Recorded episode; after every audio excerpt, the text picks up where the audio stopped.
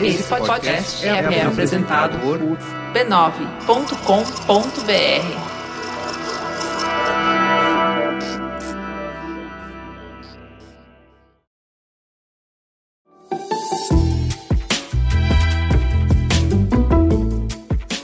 Bem-vindos ao Bonde da Polêmica. Eu sou a Juva Lauer. Eu sou a Cris Bartz e hoje vamos falar sobre Handmaid's Tale. Se você não assistiu a série, a gente sabe que a série não tá disponível, a gente sabe que é difícil, então pula, amiguinho. A gente tem 120 episódios para você maratonar, matar saudade. Não escute esse episódio se você não viu a série inteira, porque assim, é maravilhosa. Tanto é maravilhosa que a gente tá fazendo um episódio do Mamilos especial para discutir sobre os temas debatidos na série. Vale a pena assistir. O Mamilos é resultado do trabalho colaborativo de uma equipe apaixonada e muito cheirosa. Na edição, o Caio Corraine, nas redes sociais, o Guilherme Ano e uma equipe muito bacana. No apoio à pauta, Jaqueline Costa, detonando na pauta junto com um grande elenco e na transcrição dos programas A Fofa da Lu Machado e a Mamilândia. Eu quero fazer uma pergunta muito sincera para você, ouvinte. Você já contou para aquele seu amigo que falou que não sabe como eu ouvo podcast, que a gente tá no Spotify? Você contou? Me fala a verdade. Você espalhou a palavra do Mamilos?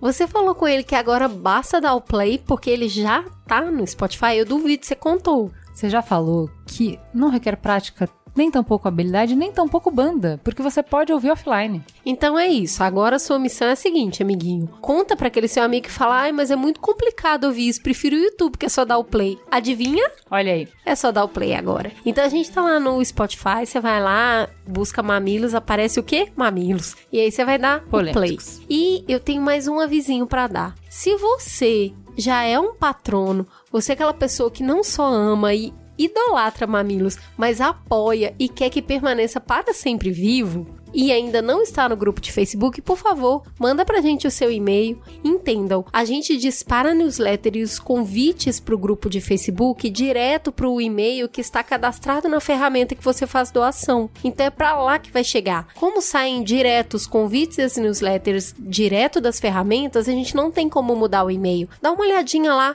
curte a newsletter que assim, a gente tá tendo uns retornos bem legais, né, Ju? Maravilhoso, todo mundo ama, glorifica de pé. E falaram que nem vão ler mais nada nada, não. Só chega sábado lendo Aqui, newsletter. né, gente? Tá ali o resumo que você precisa. O que você precisa saber essa semana tá ali. Ah, você não sabe do que a gente tá falando? O Mamilos agora tem uma newsletter semanal. Isso é a troca que a gente está fazendo por você apoiar e manter o Mamilos no ar do ano 9,90 na ferramenta do Padrim ou do Patreon. Vamos lá?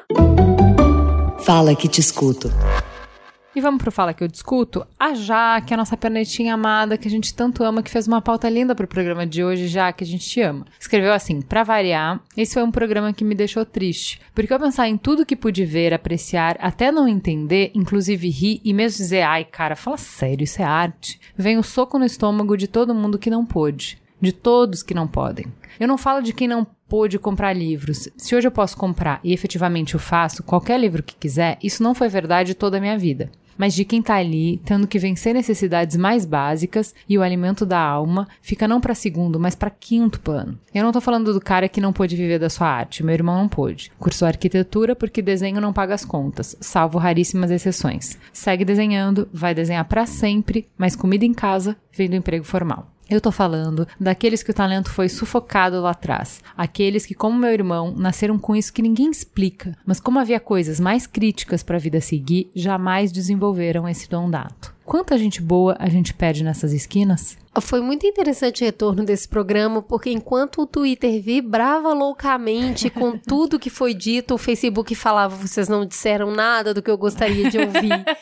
Eu Melhor adoro... rede, né? Versus Facebook. É eu adoro quando tem essa, essa a diferença. Outra rede, a outra a melhor rede. rede e a outra rede. Por exemplo, a Caroline Souza disse: deu vontade de anotar as dicas e ir correndo a uma exposição, colocar em prática as lições e me tornar uma apreciadora das artes nesse programa do Mamilo. Então, assim, teve muita gente que abraçou a proposta de conversar sobre arte de uma maneira tão abstrata. Teve muita gente que falou: vocês não deram espaço para o MBL, para polêmica em si, cadê o encontro? Então, existem vários recortes para conversa e o que a gente quis privilegiar dessa vez foi o mais polêmico de todos, aquele que as pessoas nem sempre estão afim de discutir a arte. Então eu agradeço todo mundo que fez uma crítica sobre o programa, e sobre o que ele é, e não como elas gostariam que fossem. Como, por exemplo, a Roberta, que ela disse: Estou na sala de aula que tive meu primeiro contato efetivo com arte. Eu tenho 21 anos, eu faço pré-vestibular e quero medicina. E foi no cursinho que fui sacudida na minha zona de conforto e minha professora perguntou à turma: O que é arte? Através de um data show, ela nos provoca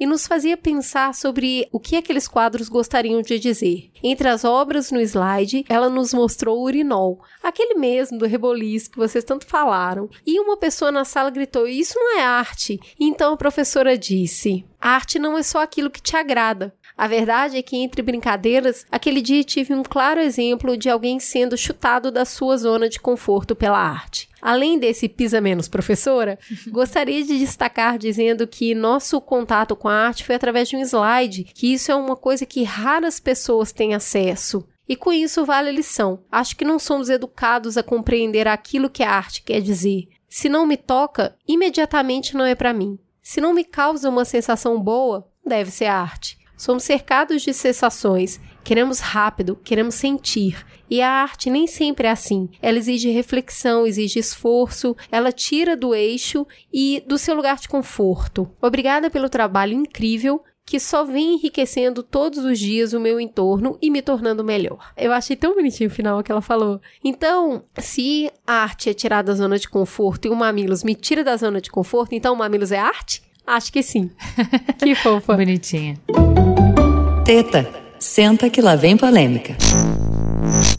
E vamos pra teta então? Que a gente tem uma discussão ótima, uma mesa melhor ainda. Conosco, voltando desde a última edição, sua última edição foi sobre marcas, não foi? Foi. Sobre causas. Assim, essa edição deu muita polêmica, o povo amou. E bem depois que ela já foi pro ar, as pessoas continuam Continua. ouvindo e Eu comentando. continuo recebendo e-mail, mensagem. Faz bastante tempo, faz um, mais de um mês. Convites para desfile. Convite pra nudes. Não mandem nudes, gente. Já falei pra vocês. Desde o programa sobre sexo. Mentira, nunca me aconteceu. Thaís Fabres, quem é você na noite, Thaís? Bom, na noite a gente não quer falar sobre isso. É, O que, que você faz, não é Thaís? a pauta. Durante Essa o pergunta dia, é Eu ótima. faço Você me sucesso. Isso. É, nas horas vagas, quando eu não tô fazendo sucesso, eu tenho uma consultoria especializada em comunicação com mulheres, que é a 6510, que a gente ajuda marcas a se comunicarem melhor com o público feminino ou sobre mulheres em marcas que se comunicam com o público masculino. E tô aqui super descansada hoje, acabada de voltar das minhas férias. Então, Olha que lindo. Segura essa dica luz. pro seu farol, hein? não, a, a dica do farol é são as minhas férias. E conosco, uma estreante que não é estreante, porque ela já sabe como é que funciona esse negócio. Muito obrigada por ter vindo, Isabel Wittmann. Eu custei aprender a falar o nome. Conta pra gente quem é você. Eu que agradeço o convite, tô bem feliz de participar. Bom, eu tenho um podcast também, que é o Feito por Elas, que a gente Ai, que discute... demais! A gente discute cinema realizado por mulheres e outras atividades relacionadas a mulheres, feminismo e cinema em geral, cinema e televisão, né? E eu também tenho um blog onde eu escrevo críticas de cinema, que é o Estante da Sala. Maravilhosa. A gente vai aprender um monte. É antropóloga, certo? Certo. Gente do A céu. gente sempre Acho quis chique, gente, A gente sempre quis ser amiga de uma antropóloga.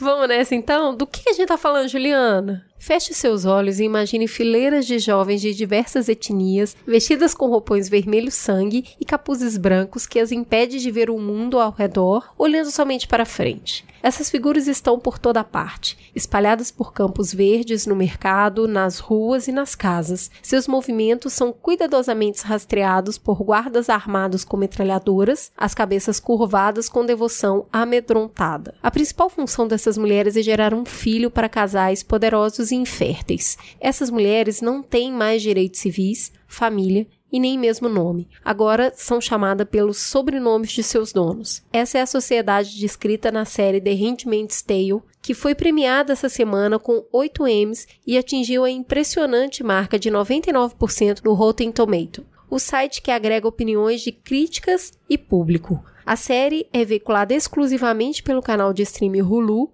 que não atua no Brasil. Entretanto, a Promout Channel anunciou nessa segunda que trará a série para o país. A série conta a história de um futuro distópico em que os Estados Unidos transformaram-se em uma ditadura teocrática como forma de tentar reorganizar a sociedade depois de um caos provocado por desastres naturais e a infertilidade em massa das mulheres e das plantas. Nessa nova e rígida ordem social, mulheres não podem ler, trabalhar ou possuir nada. Todas as mulheres são divididas em castas. As tias, que são o topo da pirâmide feminina, são responsáveis por formar as aias e, por essa função de honra, têm alguns privilégios como poder circular pela cidade, ler e portar armas. As esposas dos comandantes, cujo papel é cuidar do lar e apoiar emocionalmente seus maridos, as empregadas domésticas que cuidam das casas dos comandantes e as aias que devem apenas gerar os filhos dos comandantes. Fora da elite, os homens também não têm muita mobilidade, ou pertencem ao misto de polícia com um sistema de espionagem chamada Olhos, ou são servos, que não têm sequer o direito a ser proprietários de uma mulher. É uma ordem em que qualquer suspeita de subversão, qualquer mínimo desvio dos costumes e regras é o suficiente para ser sequestrado pelos olhos, torturado, morto ou enviado para um campo de trabalhos forçados para manusear lixo tóxico, não importa a que casta você pertença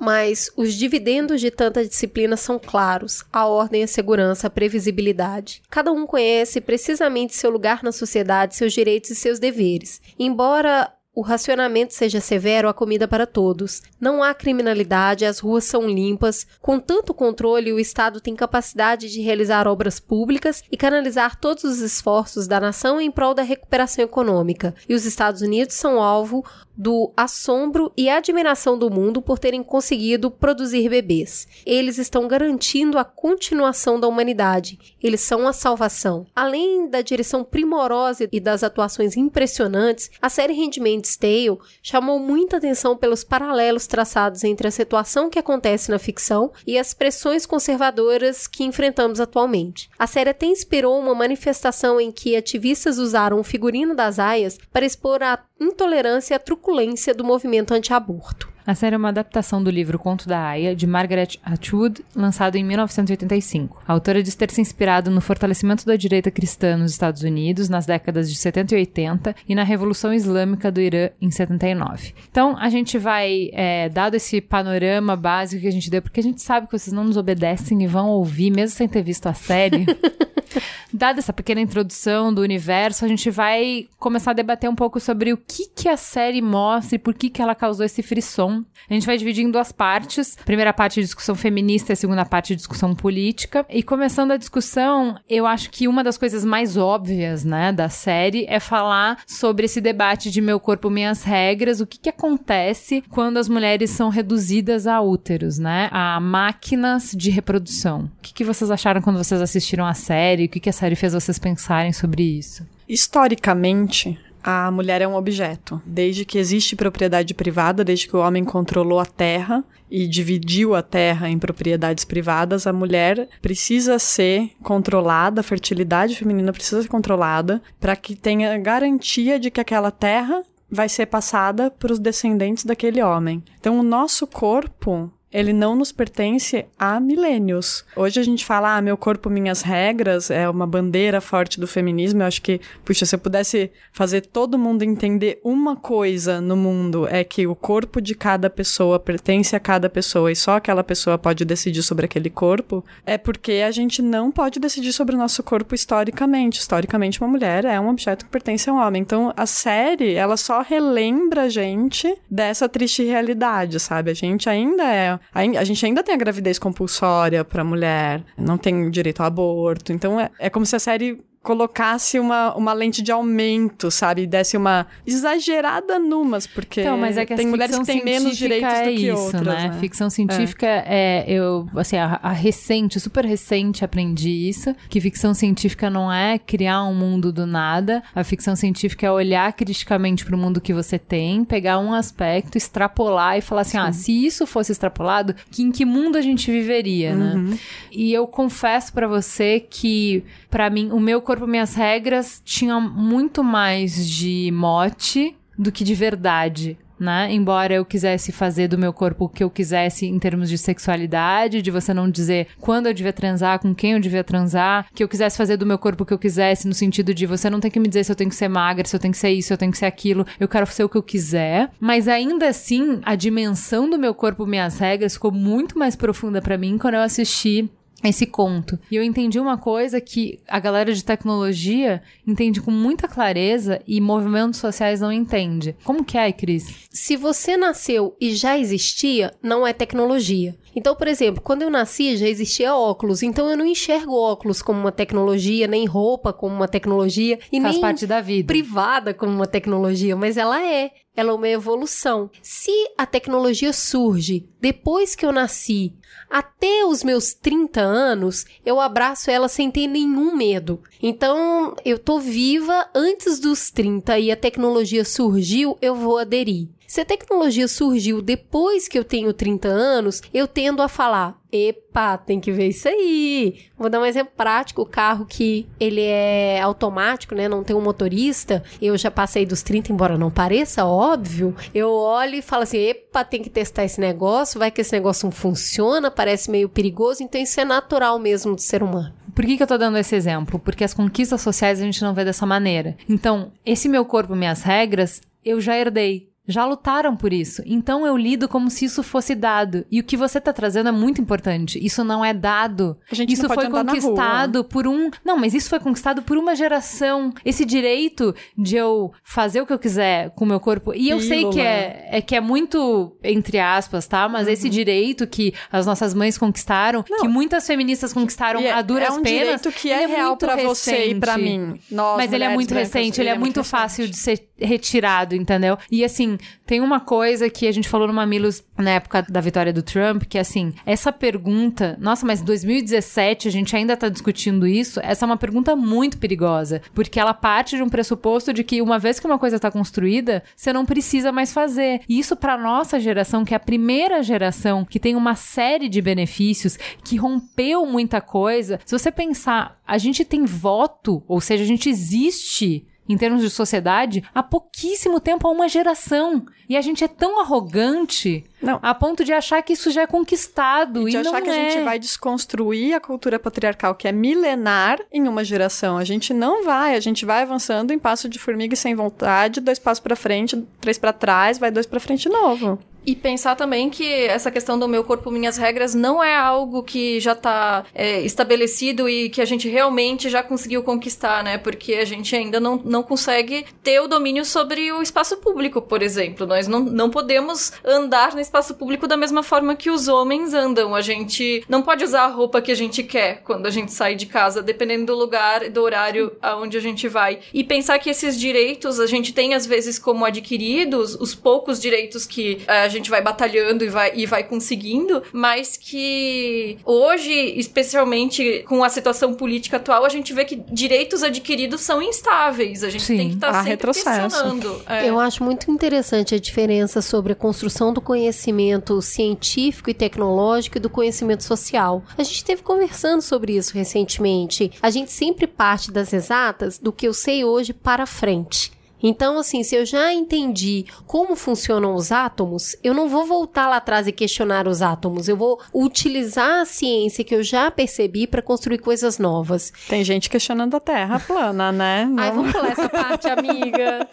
E aí, quando a gente fala das construções sociais, como a construção social é um reflexo epistemológico do momento que a gente vive, ou seja, tudo aquilo que a gente vive e dita como certo, errado, coerente coerente, arte e não arte, tem a ver com o nosso momento social e político, ele tende a ser muito flutuante. É quase como uma bolsa de valores, né? Quem dá mais? Quem acredita mais? Quem acredita menos? E aquelas ações ali vão subindo e descendo e variando de acordo com os direitos. E eu acho que a série, ela mostra o quanto é frágil essa construção, e eu me lembro de ter lido a respeito da autora Margaret Atwood, minha amiga.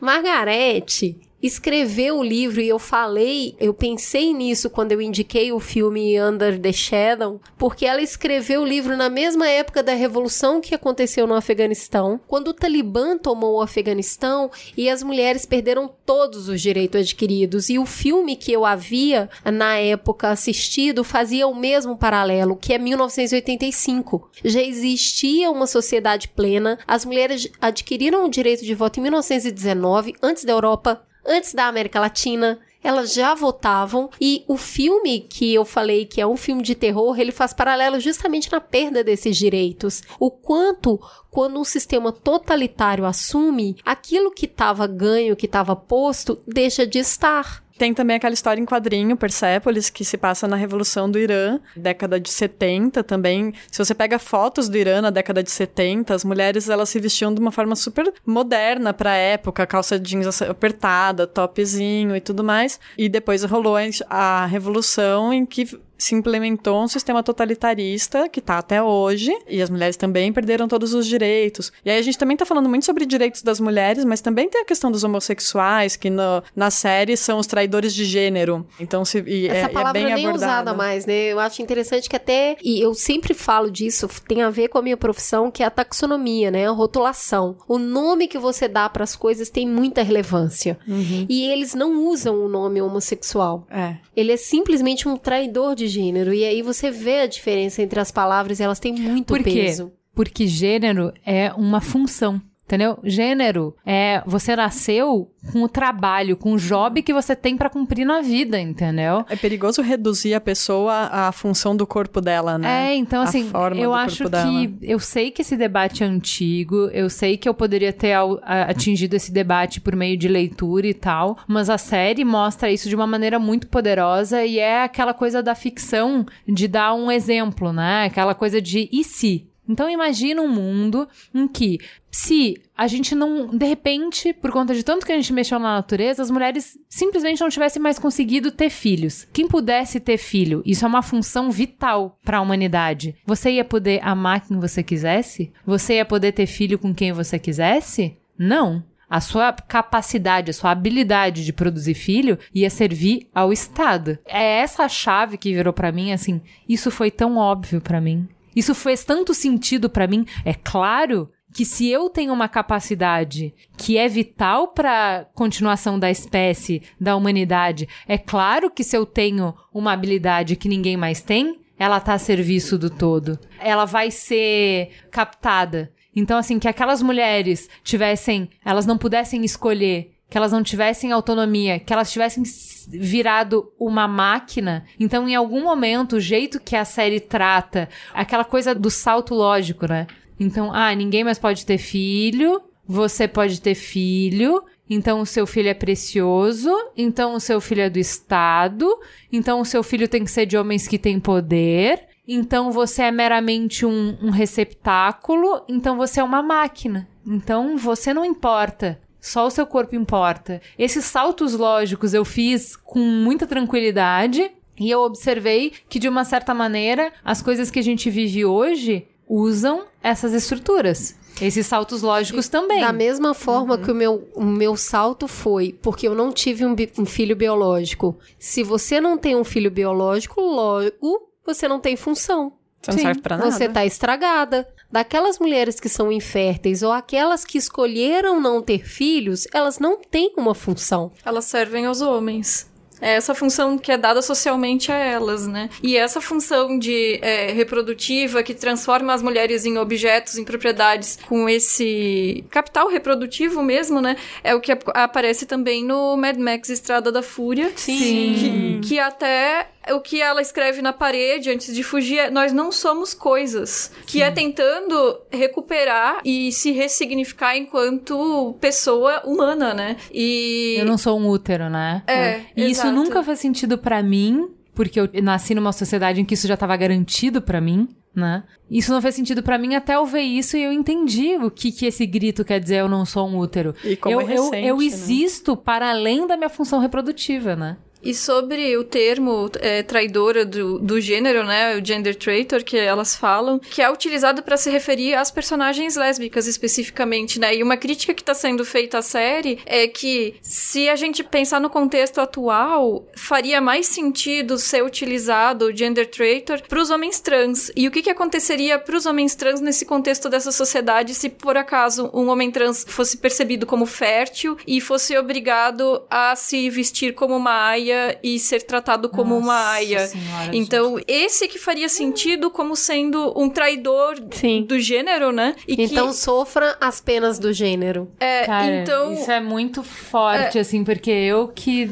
sempre quis ter filho a minha vida inteira, a minha sensação de gravidez já foi de alien. Uhum. Imagina você passar por uma gravidez não querendo. Tipo, eu acho que é uma sensação. É, assim, ó, é uma experiência muito violenta. Então, muito mas isso é o violenta. que acontece a todas as mulheres que não têm acesso ao aborto.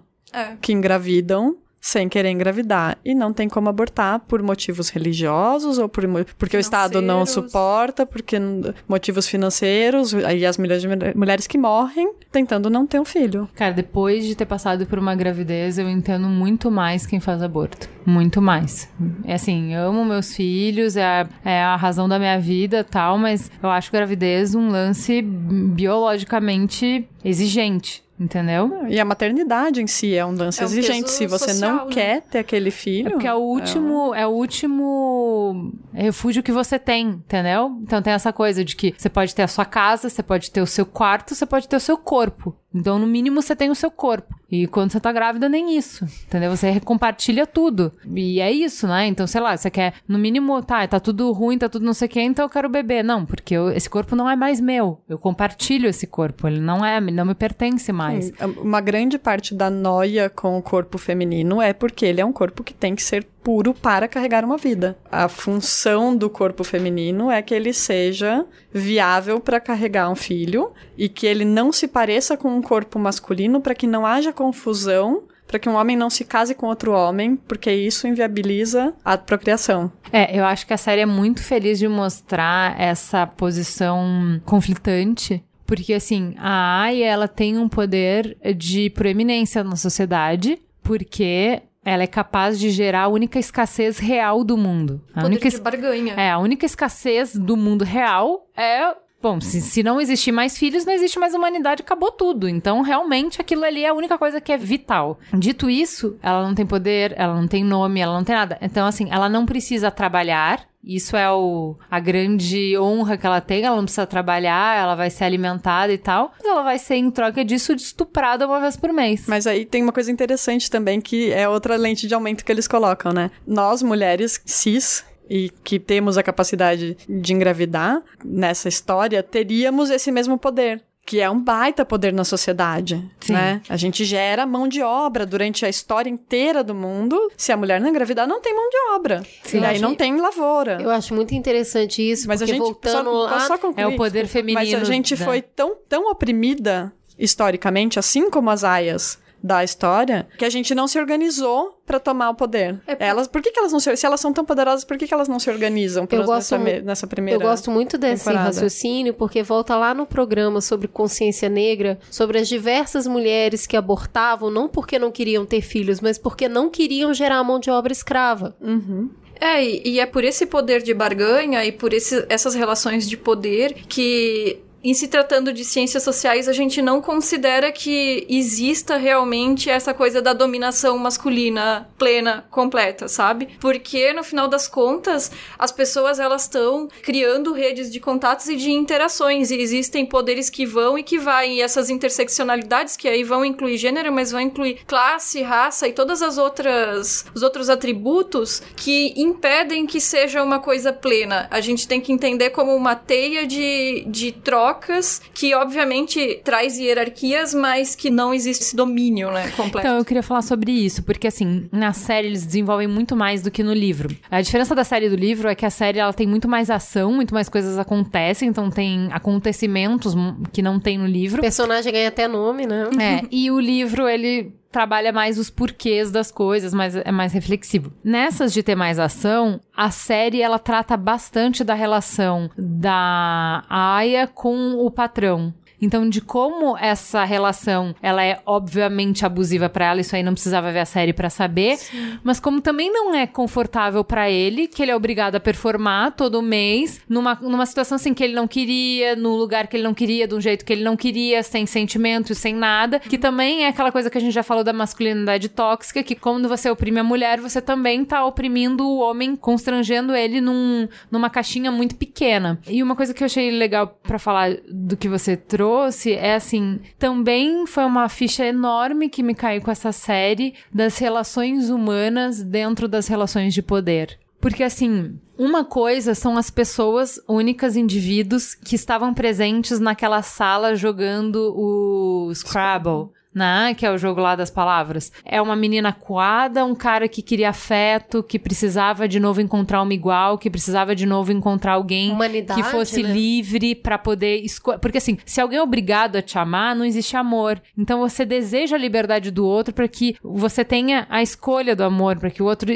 te escolha e tal. Então, enfim, aquele encontro muito complicado. E conforme a interação deles se desenrolava, eu fui entendendo um monte de coisa que são estereótipos femininos. E o estereótipo, ele não necessariamente ele é mentira, né? O estereótipo, assim, dado que eu vi várias mulheres que se comportavam dessa maneira, eu acho que mulheres se comportam sempre dessa maneira. Ele não é uma verdade, à medida do que nem toda mulher vai se comportar assim, mas ele tem uma, um, um- às vezes, um embasamento na realidade. E do que eu tô falando? De mulheres serem manipuladoras. Então, dos homens terem um medo ancestral da mulher ser manipuladora, da mulher saber melhor lidar com sentimentos. E assim, nada é mais didático do que essa série de mostrar o seguinte: quando tu não tem poder algum, quando a tua vida e a tua morte depende do olhar de um homem, tu aprende a manipular. E aí eu não quero saber se tu é manipulador ou não, mas tu aprende a manipular. É uma questão de sobrevivência. E aí tu tem, assim, ó, séculos, milênios de mulheres nessa posição que não têm acesso à renda, que não Subalterna. tem, não tem acesso. Tipo, a vida e a morte de uma mulher dependem do humor de um homem, quer seja ele burro, inteligente, bom, mal, não importa. A vida dela, não importa se ela é boa, ruim, inteligente ou. Enfim. E aí a gente, de Ela novo, tá não tá falando sobre a série. A gente tá falando, por exemplo, Da de um vida. país que Não, é recordista em violência doméstica, em feminicídio, então... Não, daí você entende muito de estratégia. Por exemplo, eu cresci vendo, por exemplo, a estratégia de lidar com dinheiro de mulheres que não têm acesso a dinheiro, sabe?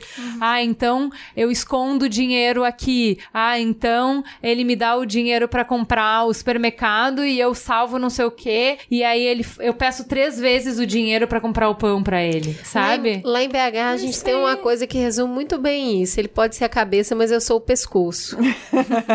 e é assim que vão lidando com essa dificuldade da Mas isso eu acho muito legal, porque às vezes são pessoas que em outra situação é poderiam. estratégia. Mas são pessoas que poderiam se amar. São pessoas que poderiam se completar. São pessoas... O que eu acho interessante é o seguinte: quando o jogo tem cartas marcadas, não importa o jogador. E é isso que é uma coisa muito difícil da gente entender quando você é o jogador. Na situação. Você fala, mas é uma pessoa boa, mas é uma pessoa legal, mas as cartas estão marcadas. Ele tá fazendo o papel dele. É, e tu só pode fazer o teu papel, entendeu? Outra coisa interessante pra gente conversar sobre essa série é um pouco sobre a sororidade. Essa palavra fake tem um significado tão bonito.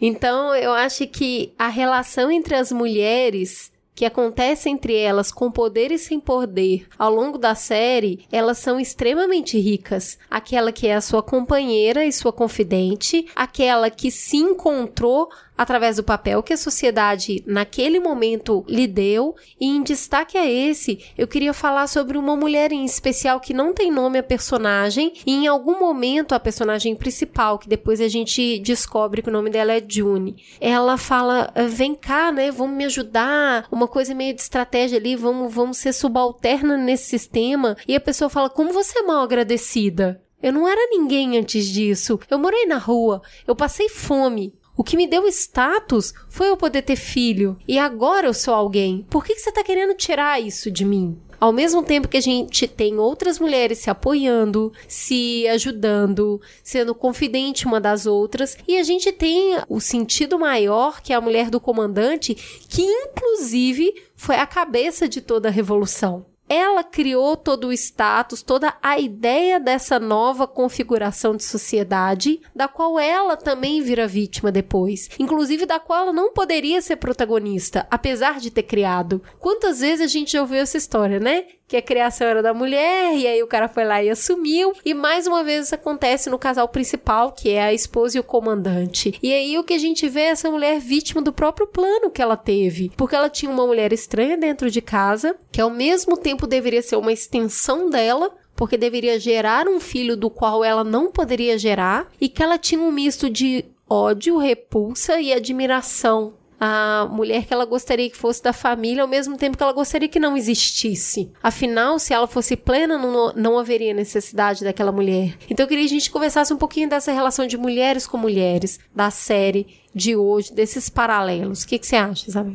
Então, a Serena é uma personagem realmente intrigante, né? Porque ela representa realmente essa coisa da revolução traída, só que uma revolução que é conservadora nesse caso, né? Ela já tinha esse posicionamento de pensar as outras mulheres, obviamente, que ela não estava se incluindo nisso, ela pensava uhum. que era algo que só iria afetar as outras e pensar nas outras como com esse potencial reprodutivo. Só que uma vez que se estabelece o sistema, é óbvio que o sistema para funcionar bem, não pode ter exceções ou, ou o mínimo possível de exceções, né? Então ela tem que ser abarcada nesse funcionamento, né? E ela encarna essa coisa da Sinhá, né? Ela é prejudicada pela posição hierárquica que ela ocupa como esposa do comandante, mas ela tem o domínio das outras mulheres que estão dentro da casa dela. É, então... no livro, eles exploram bastante isso com bastante clareza, assim.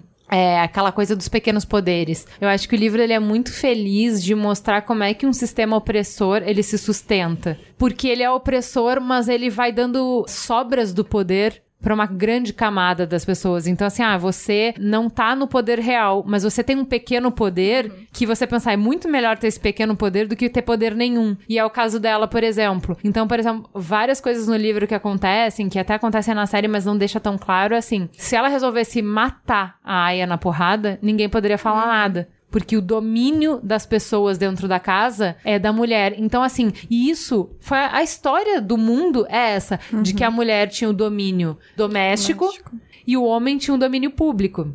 Então, assim, muitas vezes isso era colocado de uma forma romântica, falando assim: ah, eu faço e aconteço, mas em casa quem manda mesmo é minha mulher. A palavra final né? é, é minha, palavra... assim, senhora. Isso, porque, uhum. claro, porque assim, como ela é a senhora dos afetos, eu posso conquistar, eu posso ter o dinheiro, nananã, mas o meu coração é dela e a gente é movido pelo coração, e aí tá aí a construção da mulher manipuladora, porque o afeto é uma coisa boa, ela não foi, ele não foi feito para ser manipulado, mas se é seu único jeito de viver de estar no mundo, é óbvio, não tem outra saída, independe do teu caráter. Uhum. É aí que vai estar tá seu poder e você vai manipular. Então, assim, é muito clara a maneira como ela exerce isso e a maneira como é isso que mantém o sistema. Então, o cara, ele pode posar de bonzinho. Ai, minha mulher não quer que você saia. Eu, sim, eu acho assim até meio medieval o que ela faz, mas assim, né? As mulheres, é, elas são tão competitivas, né? As mulheres estão ciumentas, né? E esse controle que ela exerce sobre as Martas, né? As outras mulheres que trabalham como empregadas na casa e a Aya se intensifica justamente porque a gente percebe o quanto ela perde o controle sobre a individualidade dela. Ela tinha uma, uma figura pública, ela era uma pessoa atuante na política e ela tinha um relacionamento que parecia ser feliz pela forma como foi apresentado com o marido. E tudo isso se perdeu depois dessa revolução as avessas, né? Então. É, no livro ela era uma carola que cantava, ela era uma cantora de igreja. E ela contribuiu para a divulgação da igreja tal, e ela achava que ela ia ser protegida no sentido de assim, ah, o mundo é difícil, o mundo é complicado, que eu acho que isso que a gente colocou na, na introdução, assim, não é o troco de nada, nenhuma ditadura se mantém só na opressão. Na força. Uhum. Então, assim, ah, olha só, é difícil ser mulher nas condições de hoje, tem, tem muita insegurança, você tem que se virar sozinha, tem, né, muitas incertezas, e de repente, assim, ó, se vier uma mulher e falar assim, olha, pô, sobreviver no mercado de trabalho e da conta de filho, e da conta disso, e da conta daquilo. Tá muito difícil. Quem foi essa maldita que queimou o sutiã? Não, vamos voltar. Porque na época que a gente não tinha queimado o sutiã, a gente tinha proteção. Porque tinha. Era garantido da mulher que alguém ia cuidar dela. Não, a, a história. A, a história a, que era contada. Na prática, a violência doméstica, né? É, mas é que o que acontece? Quando tu já passou desse período, o saudosismo é. Não, lá, lá que, que funcionava, bom. entendeu? É. Lá que eu não precisava trabalhar. Eu ouvi isso de preste atenção. Uma diretora geral de uma agência de publicidade Também que não. era separada e criava dois filhos, extremamente livre sexualmente, extremamente livre financeiramente, e falava assim: quem foram essas malditas mulheres que queimaram o sutiã? Eu fico me cansando aqui trabalhando. Sabe o que eu queria? Estar tá em casa, bordando, assistindo TV Porque realmente, eu olho pra minha avó, era essa vida que ela tinha. Você jura, né? Quando? Entendeu? Mas só que que é fácil, esqueceu, é isso né? que eu falei eh, no início da Thaís, que assim, ó, a gente tá apenas, depois de milhares de gerações, a gente tá apenas uma geração que a gente conquistou esse direito que é tão Que frágil. não é pra todo mundo. Não, mas assim, tão frágil. E a gente já desdenha, entendeu? É, eu acho que a série mostra essa construção de diversas maneiras. E acho que a atriz, que é a esposa do general, tem um. Ela é muito brilhante, porque você vê a dor, a resignação e a humilhação no olhar dela o tempo todo. Ao mesmo tempo que ela sente que ela gostaria de acolher aquela mulher, a inveja, a prepotência e a própria hierarquia não permite. Isso não só dela. Inclusive a atriz que foi premiada agora no Emmy como coadjuvante, que é uma das tias, né? Que é aquela que toma conta. E eu gosto muito da tradição de ser tia, que é a- o nome que a gente chama qualquer pessoa que cuida da gente. Desde a pré-escola. É a tia. E aquela mulher tem tanta convicção que ela tá fazendo o correto. Ela tem tanta certeza que o que ela tá fazendo é bom, que ela é capaz de bater em quem não entende.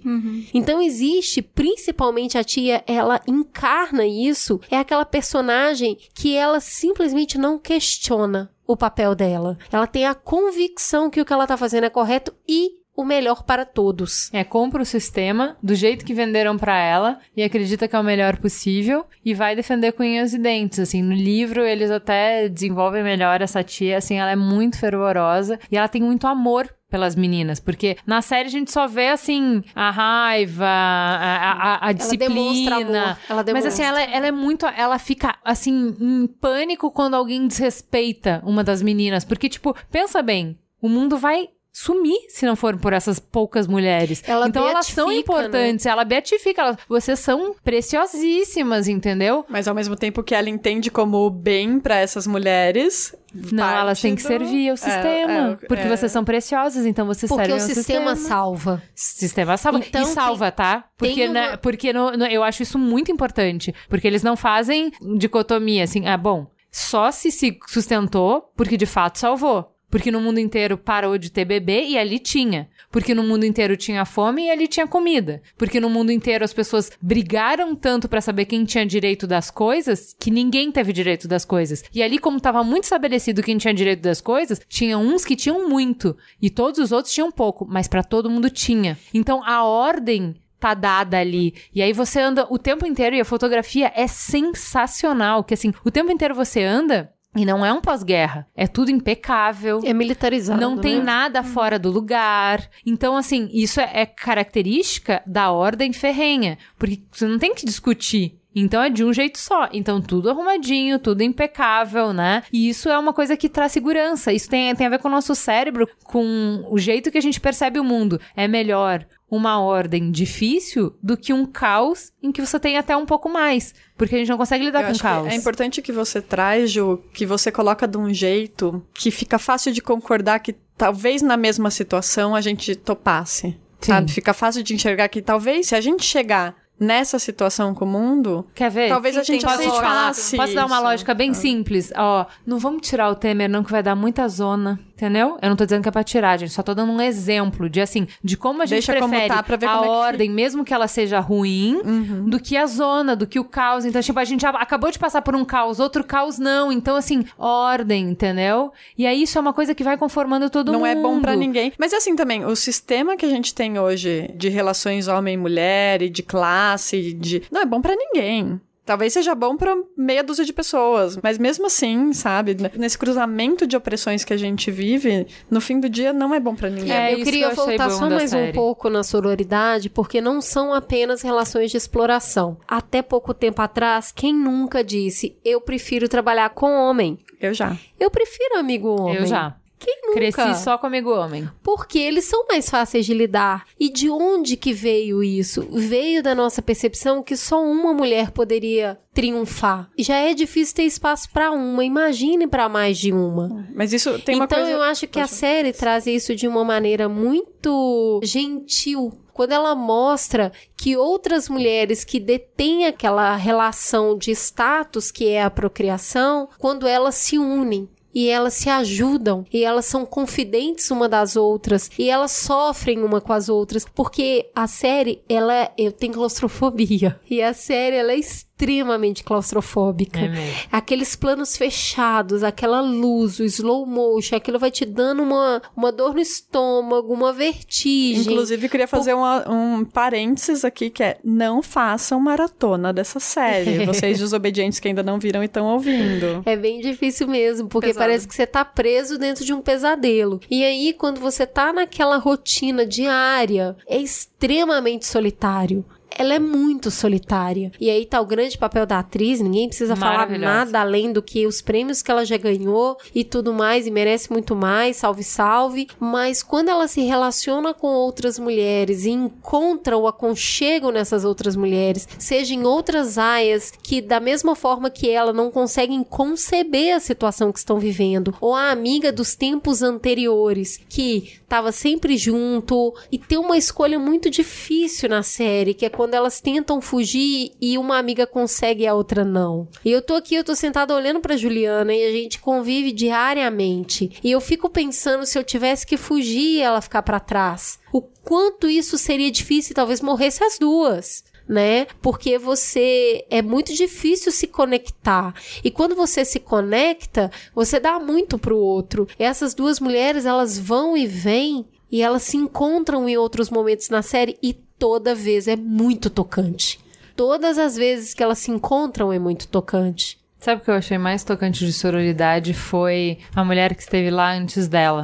Sim. Porque elas. E eu acho que isso é a definição de sororidade. Porque assim, não importa quem você é, não importa se eu vou com a sua cara, não importa nada disso. A gente partilha do mesmo jugo. E isso nos faz irmãs, sabe? Então, assim, a série contou isso de uma maneira que eu acho que o livro não foi capaz. É muito raro um, um filme tá à altura do livro. E eu acho que esse, essa série, ela excedeu o livro, assim. A, a representação visual dela é muito mais poderosa o que a Cris estava falando da atriz, no livro ela é muito mais simplista do que era a série. A série ela consegue dar uma dimensão gigante pra personagem. E essa relação dela com a mulher que esteve antes dela, da importância de que assim, pô, eu tô tão sozinha, tão sozinha que apenas o fato de eu saber que outra mulher se sentiu tão sozinha quanto eu me sinto sozinha, me dá forças sentir continuar. Eu acho que isso é o que a gente estava falando antes sobre como a gente nós fomos historicamente isoladas umas das outras Sim. por frases como mulher não tem amiga tem rival, que acho que é a frase que eu tenho mais raiva no mundo é essa frase, porque quando a gente se une a Tudo gente é ganha mais força, fácil, você né? descobre que o que você tá passando não é só você que tá passando, outras pessoas estão passando. E aí essa coisa que a Cris falou de, ah, prefiro trabalhar com homens, ou não dá pra trabalhar com mulheres, né? E quando isso se desmistifica, né? Sim. Porque na prática trabalhar com mulheres acaba sendo, na verdade, muito mais fácil, porque existe muito menos aquela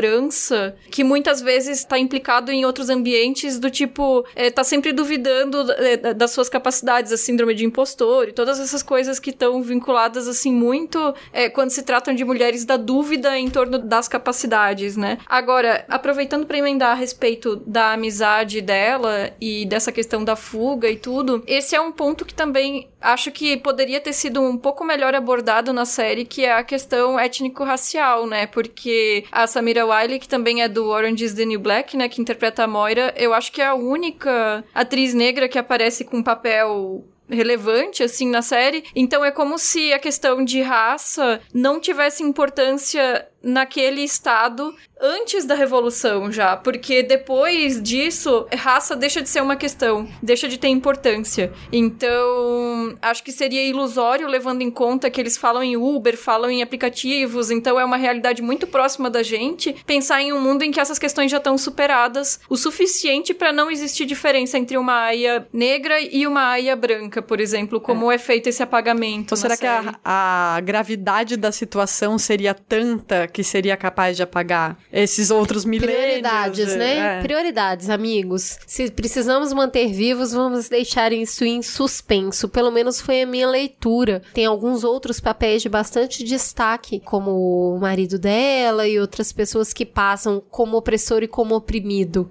Então eu acho que, inclusive, tem uma crítica sobre o que te coloca nesse papel tem muito a ver com a característica que você tá vivendo naquele momento. Nesse negócio de é, ah, então tem mulheres que têm sororidade, tem mulheres que ajudam a legitimar o sistema, e tem uma diferença muito importante entre o livro e a série, que na visão do livro tem uma hora que ela fala porque, assim, a mãe da June não aparece na série em momento nenhum. Uhum. E ela é bem presente no livro, ela é uma feminista. Ela é uma feminista que lutava pelo direito da mulher pelo seu corpo, e então ela foi considerada uma traidora do movimento por ter tido filho. Porque ela lutou uhum. tanto para que a mulher não precisasse ser vista como um útero, e agora ela traiu o movimento e teve uma filha. Bom, e aí ela era uma mulher super interessante e tal. E por conta disso, a June achava que ela não precisava se meter nesses assuntos. Porque, ah, é coisa chata, coisa da minha mãe, coisa de outra geração e tal. E quando o sistema começou a mudar, a mãe dela, que tava lá à frente, sempre batalhando, indo nas marchas e apanhando da polícia e tal, e ela achando tudo bobagem. E depois ela nunca mais viu a mãe depois que o sistema se instaurou. E a questão que eu acho mais interessante, assim, tem uma cena que tem na série e tem no livro, mas a série convenientemente não fala sobre isso, que é a cena do parto que você vê, a série começa a chegar perto, ah, mas não ah, fala sim. muito sobre isso, que é um, um momento muito animal. Uhum. Né? Um momento muito de instinto e tal. No livro, isso é bem mais explorado dessa coisa da mulher, do feminino, do poder da mulher, do poder da geração que só a mulher pode gerar e que elas estão juntas e que elas juntas se transformam numa consciência só e que elas têm uma experiência única ali Meio naquele momento, né? transcendental, não sei o quê. Quando ela sai dessa experiência, ela fala assim: mãe, você é, lutou tanto por uma sociedade matriarcal, você nunca imaginou que ela poderia ser assim. Porque no livro, isso é visto como uma sociedade matriarcal, apesar das mulheres não terem nenhum direito. Porque o, o, ápice da pirâmide no final do dia são as mulheres que podem ter filhos, que é a única riqueza que existe. Elas ditam as regras. Entendeu? As tias ditam as regras. Elas não ditam as regras, né? É, mas só que. É, é Patriarcal, é... mas matrilinear. É, é. Mas só que ela. ela, ela... O que, que é matrilinear? É que a descendência vai pelo lado materno. Os direitos, esse tipo de é coisa. É como os judeus são uma sociedade Isso. matrilinear. Mas é, é, que eu acho que elas, ela consegue falar uh, disso um pouco melhor no livro do que eu vou conseguir dizer aqui. Que é essa coisa do saber ancestral da mulher. E que, assim, esse saber ancestral também é opressivo. Que é então então eu sou a tia mais velha, eu entendo melhor, então eu mando. E aí eu mando você ir para aquela casa, eu te acolho quando você ficar triste, entendeu? São as tias que dominam, no olhar dela são as tias que hum. dominam, entendeu? Porque ela nunca levou choque do, de homem. Entendi. Ela só levou choque de mulher. Uhum. Entendeu? Ela nunca apanhou de homem, ela só apanhou de mulher. Entendeu? Entendi. Então, na visão dela, não tô dizendo que é certa, uhum, mas na visão uhum. dela, aquilo é uma sociedade Quem bate matriarcal. na Júnia é outra mulher. Né? É, por isso. São sempre as mulheres. É, são sempre as mulheres, nela. entendeu? Então, assim, na, eu acho muito mais rico, porque no livro ela mostra essa, esse conflito, porque não é assim, ai, homens opressores, mulheres aliadas. Não, no livro é todo esse misto, essa coisa de que a. esposa do comandante, que você falou muito bem, que assim, ela é super nuanceada na série. No livro, não. Ela é feia, ela é manca, ela é tudo de ruim. Mais velha. Mais, mais velha, ela é tudo de ruim, mulheres, entendeu? Ao ela... reproduzir o machismo, nós somos muito opressoras e mantenedoras Sim. desse sistema, principalmente Sim. quando a gente comenta, sei lá, a roupa da outra mulher, Sim. o corpo da outra mulher, a gente, a gente... Mais cruéis. A gente tá reproduzindo e ajudando a manter o, o sistema. Então, nós, nós somos, ao mesmo tempo, aias e tias.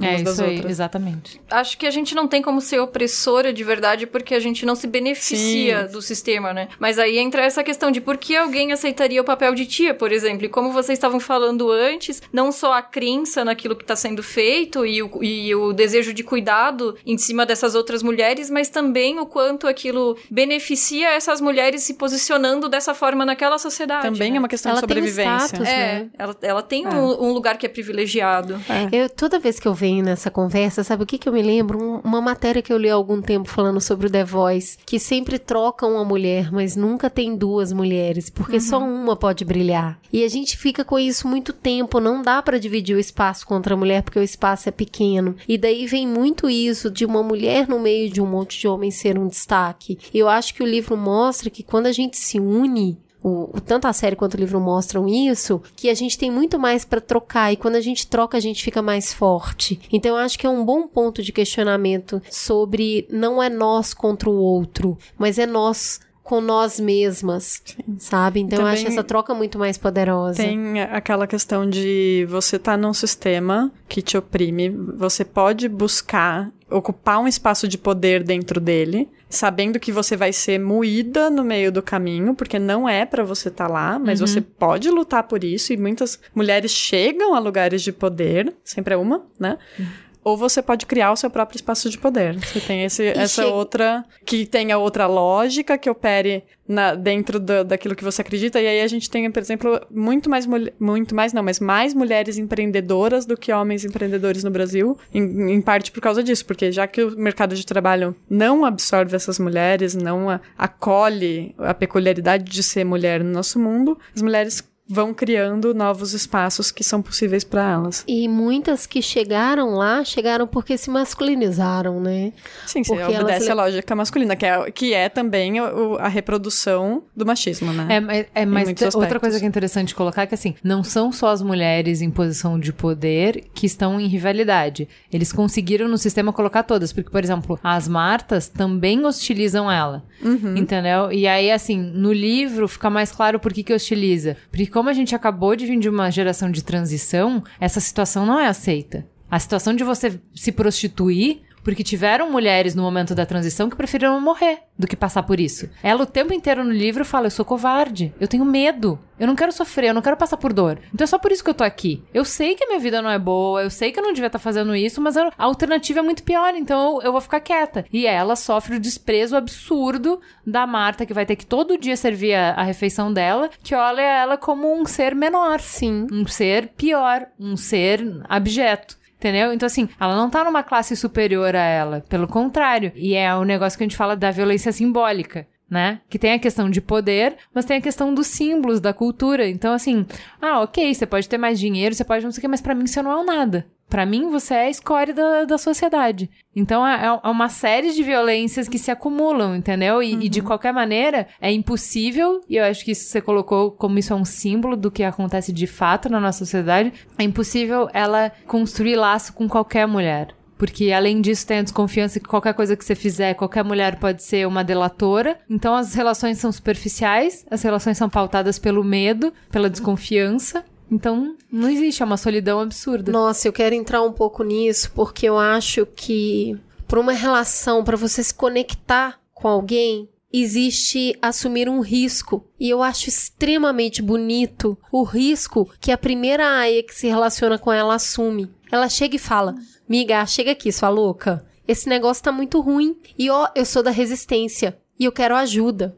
E ela não Dar- tem ideia de quem a outra é, né? Dar este primeiro passo e chegar pra outra e se desnudar, porque ela poderia virar e falar: esteja presa e entregar essa amiga. Então, assim, a conexão entre as mulheres, ela exige tirar essa capa que anos de construção de rivalidade deu, que é se abrir pra outra e falar: tá ruim pra nós duas, vamos se ajudar? Vamos nos unir? E aí eu vejo isso em espaços de trabalho, em espaços de família, onde as mulheres se julgam tanto. Não existe conexão se alguém não dá o primeiro passo e se mostra vulnerável pro outro. E eu acho que assim uma das mensagens mais bonitas da série é essa. Mostrar sua vulnerabilidade para outra mulher pode ser transformador para as duas. O que não quer dizer que ela não não possa aproveitar disso. Não existe só mulher boa. Existe mulher muito cruel. Mulher muito tomada pela definição do que é certo e errado, julgadora, ciumenta, possessiva, manipuladora ao interesse próprio, porque isso é de uma personalidade. Isso é do ser humano, Exato. inclusive. Tem Não é- homens e mulheres que... Exato. Não, e pela posição do oprimido, né? Aquela menina que na série teve o bebê, a menina do olho, que perdeu o olho, ela, a Janice, ela existe no livro. E só que no livro eles mostram muito qual a posição dela. Ela é um cachorro louco. Ela apanhou tanto que ela vai falar o que for preciso pra não apanhar. Entendeu? Então você não pode confiar nela. Mas ao mesmo tempo é impossível não sentir uma empatia por ela, entendeu? Tanto então... que todas tratam ela com extremo carinho, né? Então, mas você não pode confiar na ela. Não, então, assim, ela é. não tem vínculo porque ela tá sempre distante. Ela tá um braço de distância. É quase não uma dó, né? Tem quase uma pena É, ali. Mas, então, e- isso também, sabe? É é saber o limite das pessoas dão que elas têm, Uhum. entendeu? Então, tem horas que o sistema cabra tanto uma pessoa que ela não tem que dar também, Eu acho né? que toda vez que a gente entra nessa conversa, a gente fala sobre sororidade, a gente fala sobre estar junto, opressão, oprimido e tudo mais, sempre fala assim: ah, mas tem uma beatificação da mulher. E na verdade não existe isso. Existe o ser humano muito dual né? Tem o ser humano cheio de assim como não tem a demonização dores. do homem. Exato. Porque também o, o homem é humano e, e, sujeito a esse sistema. E é o papel é... que é colocado para ele. E é o papel né? que é colocado para ele, né? No fim do Vamos dia. aproveitar. Ouvir os homens. Vamos aproveitar então e ouvir aqui que a gente perguntou para uns rapazes super legais qual seria o papel do homem na construção do sistema opressor na série? Os maridos, os olhos, os empregados? Vamos ver o que, que os meninos acharam disso. Meu nome é Ken Fujioka, sou publicitário, padrinho do Mamilos e fundador do podcast Naruhodô. Acho que os homens são mais do que simples exercedores de um papel em The Handmaid's Tale. Eles são a própria representação da opressão. E o fato disso ser tão próximo da realidade é responsável pelo impacto e pelo horror causado pela série. A gente não precisa ir tão longe. O presidente Michel Temer afirmou há pouquíssimo tempo que a principal contribuição das mulheres para a economia era, abre aspas, indicar os desajustes de preço no supermercado, fecha aspas. Pois cuidar das compras é justamente o que fazem as aias. Já na Rússia, um ato de violência contra a mulher não é considerado crime se for cometido por alguém da família assim como as aias são forçadas a fazer sexo com seus donos e isso não é considerado um estupro. E nos Estados Unidos, o presidente Trump vem cortando verbas sobre planejamento familiar, reduzindo assim a autonomia das mulheres, que é exatamente o que acontece em vários flashbacks da série. O próprio desaparecimento de fronteiras entre igreja e Estado, retratado pela série, é uma alegoria à fusão dos poderes masculinos presentes no mundo religioso e no mundo político. Se conservadorismo é uma força para manter o status quo e o mundo é dominado por homens, podemos facilmente afirmar que o machismo é o próprio status quo. Um grande amigo me disse certa vez que nada garante que o mundo seria mais justo se fosse dominado pelas mulheres. Eu respondi para ele que talvez, mas um mundo dominado por homens, esse a gente já sabe que está dando bem errado. É isso. Cris e Ju, continuem fazendo essa diferença que vocês fazem no mundo com o Mamilos. Oi, pessoal. Aqui é o Nico. Sou publicitário, já participei do Mamilos de marketing de causa há um tempo e tô aqui para responder a pergunta sobre qual o papel dos homens, né, na estrutura e manutenção do poder é, em Gilead, em Handmaid's Tale.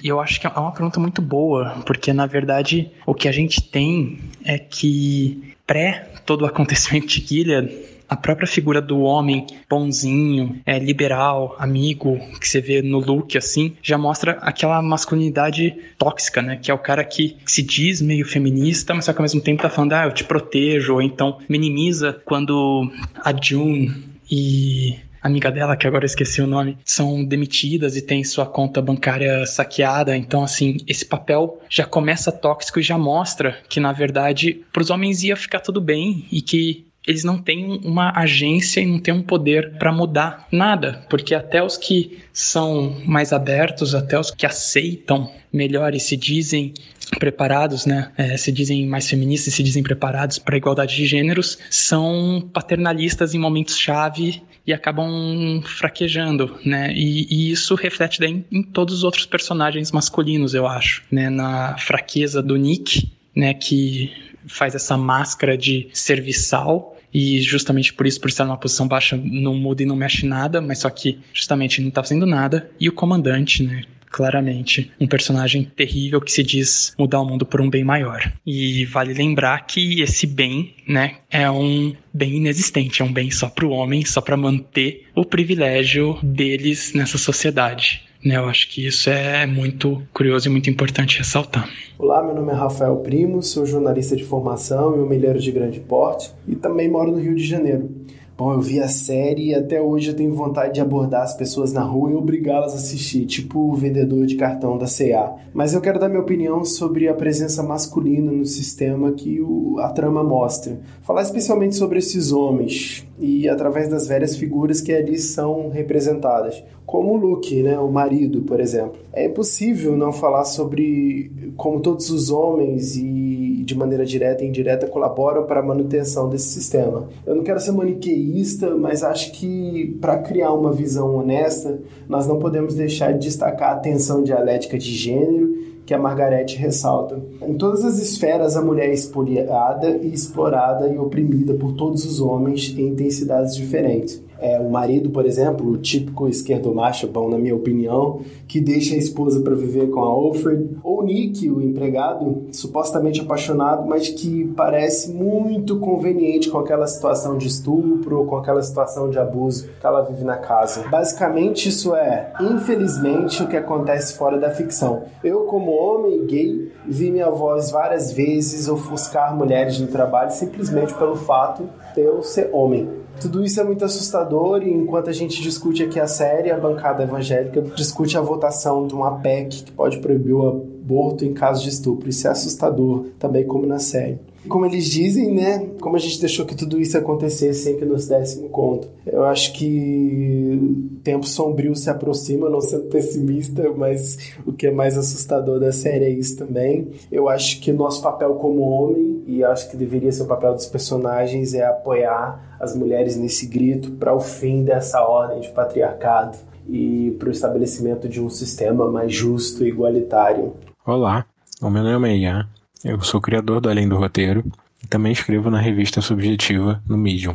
Pensar no papel que os homens exercem para formar uma sociedade como Gilead, né, tão opressora, me lembra diretamente da frase do comandante Putnam, que é um amigo né, do comandante Waterford, que diz: Nós fomos longe demais em deixá-las acreditarem que podiam estudar e se tornar executivos. É uma frase que demonstra fortemente o centro de poder dessa sociedade e contém uma narrativa muito intensa de que nós deixamos as mulheres conquistarem ou caminharem todos esses avanços que aconteceram no último século, nas últimas décadas. É, não foram conquistas delas próprias, mas os homens que permitiram. E no momento em que uma, um evento grave como a falta de nascimentos na sociedade acontece, esses homens se sentem no direito de retomar esse espaço que eles teriam concedido. É uma narrativa que que, por mais que seja útil principalmente para esse centro de poder, ela acaba perpassando a mente de todos os homens, mesmo os que estão à margem. Então, pensar no impacto dessa narrativa no Luke ou no Nick é o principal foco. E eles que são fugitivos ou que são subalternos, como um guarda, eles demonstram essa narrativa quando eles se omitem em decisões ou quando o Luke mostra, quando a June e a Moira ai, começando a perder direitos, ele diz que, ah, se vocês precisarem de ajuda, eu estou aqui posso ajudar. É uma frase de quem não percebe que essa perda é, é, de poder pelas mulheres é gravíssima, porque ele ainda tem poder. Ele não percebe como ele próprio vai ser afetado, como a vida dele vai ser afetada. E essa omissão de alguém tão próximo a nós que não é no centro de poder, no centro das decisões, mas é participante como agente da população, é o que mais me assusta, é o que mais me mostra um espelho da nossa sociedade. Oi, Ju, oi, Cris, tudo bem? Uh, aqui é o Ian. Eu assisti Handmaid's Tale até a semana passada, fiquei bem chocado. No começo eu só tinha coragem de assistir um episódio por semana e depois eu engatei a assistir tudo. E a minha opinião sobre qual é o papel dos homens, eu acho que ele é bem amplo, porém eu queria focar muito mais mais no,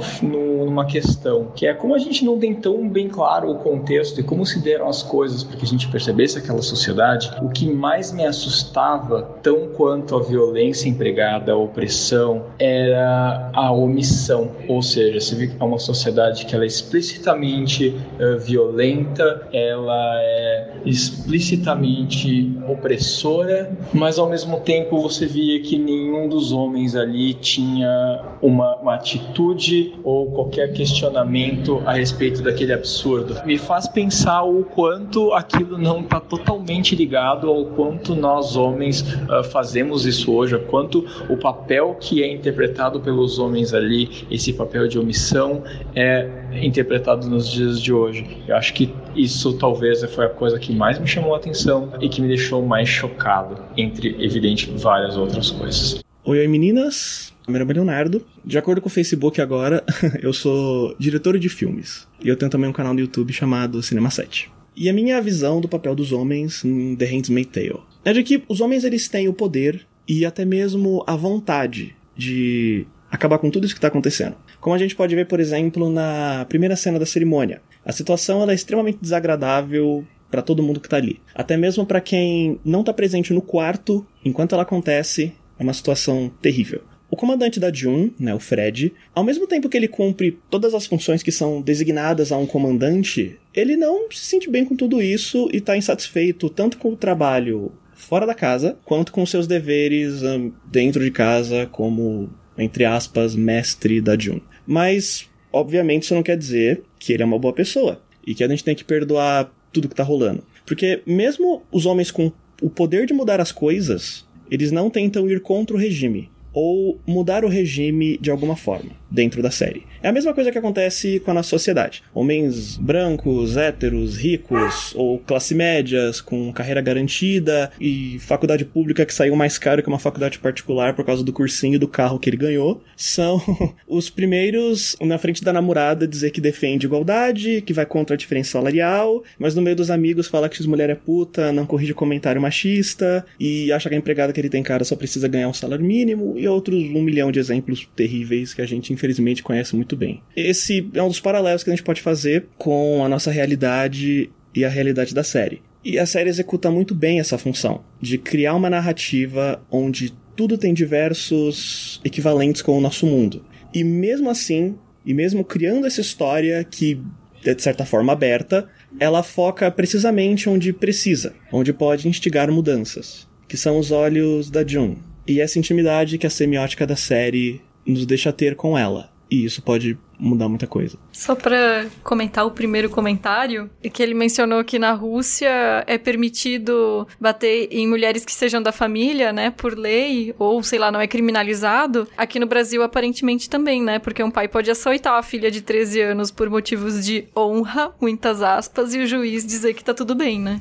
É, ultimamente a gente tem um juiz falando uns negócios muito doidos aí. E aí, a gente, só para encerrar, acho interessante falar um pouco sobre discussão política. Na abertura, a gente falou sobre como nada é garantido, e uma das coisas que a série mostra é a velocidade como os direitos que a gente considerava adquiridos podem ser retirados, principalmente numa situação de catástrofe, né? Que eu acho que todas as regras que a gente construiu em situações extremas, elas estão em suspenso. Mas tem uma última coisa que eu acho legal a gente falar, que é a discussão sobre o que é ético sacrificar em prol do bem comum. Qual é o preço que a gente está disposto a pagar pela sobrevivência da espécie, pela manutenção de uma vida confortável? E, cara, eu, eu juro, essa pergunta a gente vai tentar, cada um vai responder um pouco agora, mas é uma pergunta para você levar para a vida. Porque se você for pensar, a gente hoje, de fato, paga um preço caríssimo para que a nossa vida, entre aspas, cada um no conforto que tem, uns mais do que outros, mas para que você tenha esse mínimo que você tem, que você se agarra com medo de que você perca isso aí,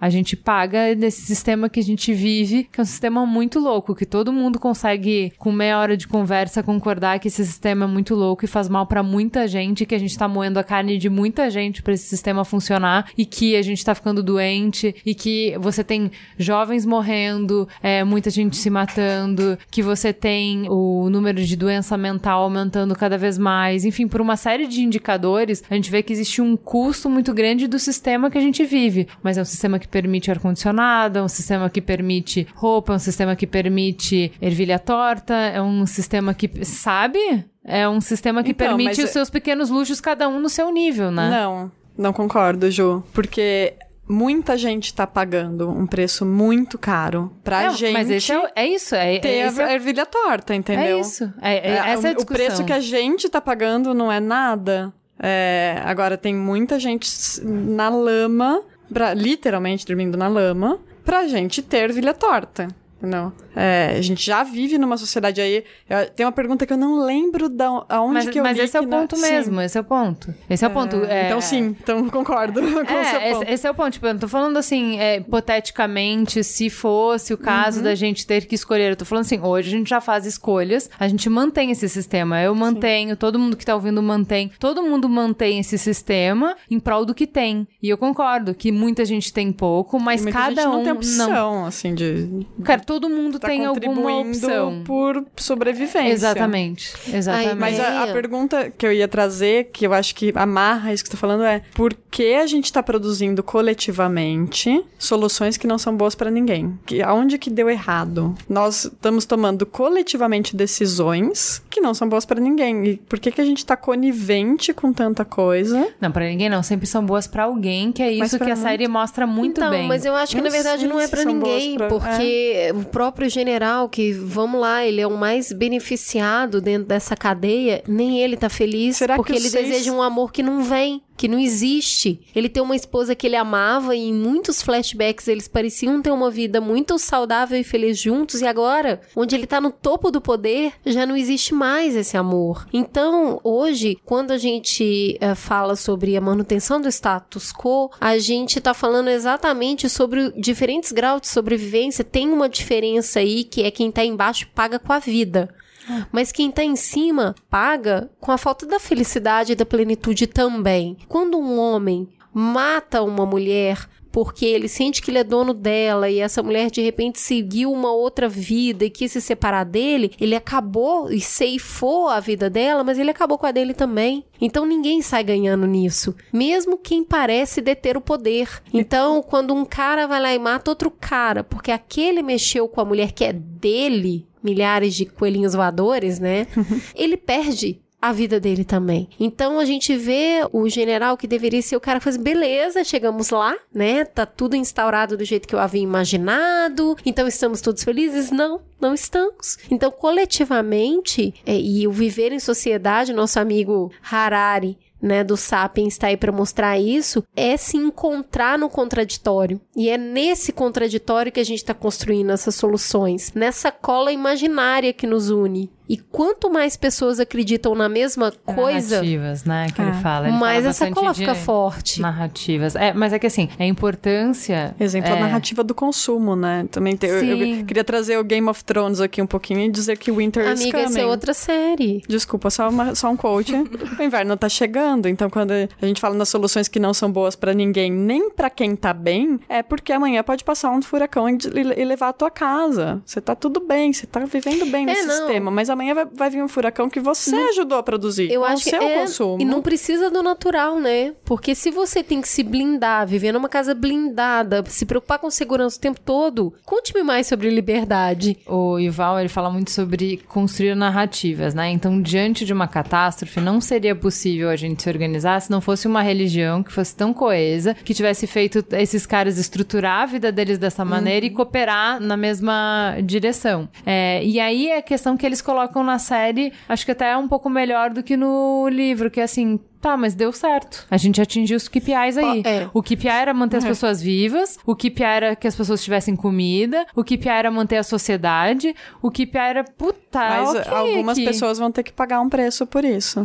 Mas esse é o dilema básico da filosofia. É. Toda vez alguém tem que pagar um preço. E aí, isso a gente. Foi um tiro na cara que a gente levou no programa de. que a gente tava falando sobre Venezuela, que veio o, o Charlot aqui. E eu tava falando muito sobre. Ah, que pra mim um valor é paz. Que isso é o indicador final. E aí o Charlot falou assim: paz é quando um grupo tem tanto poder, mas tanto poder que oblitera o outro a ponto dele não poder nem reclamar. Porque concordar você nunca vai ter num grupo grande todo mundo concordando. Então não existe paz de verdade, sempre existe discordância. A sociedade existe na tensão. A paz é quando um grupo consegue obliterar o outro. E aí tá aí Handmaid's Tale pra explicar. É uma sociedade pacificada. Assim, o que, que você tá disposto a sacrificar pra ter as coisas. Então, ordem é uma coisa que a gente fala muito no Brasil hoje. Entendeu? Porque o caos assusta. Então eu quero ordem. Ordem e eu progresso, quero né? progresso. Tá na bandeira. É, eu quero, né? Então, assim, eu quero.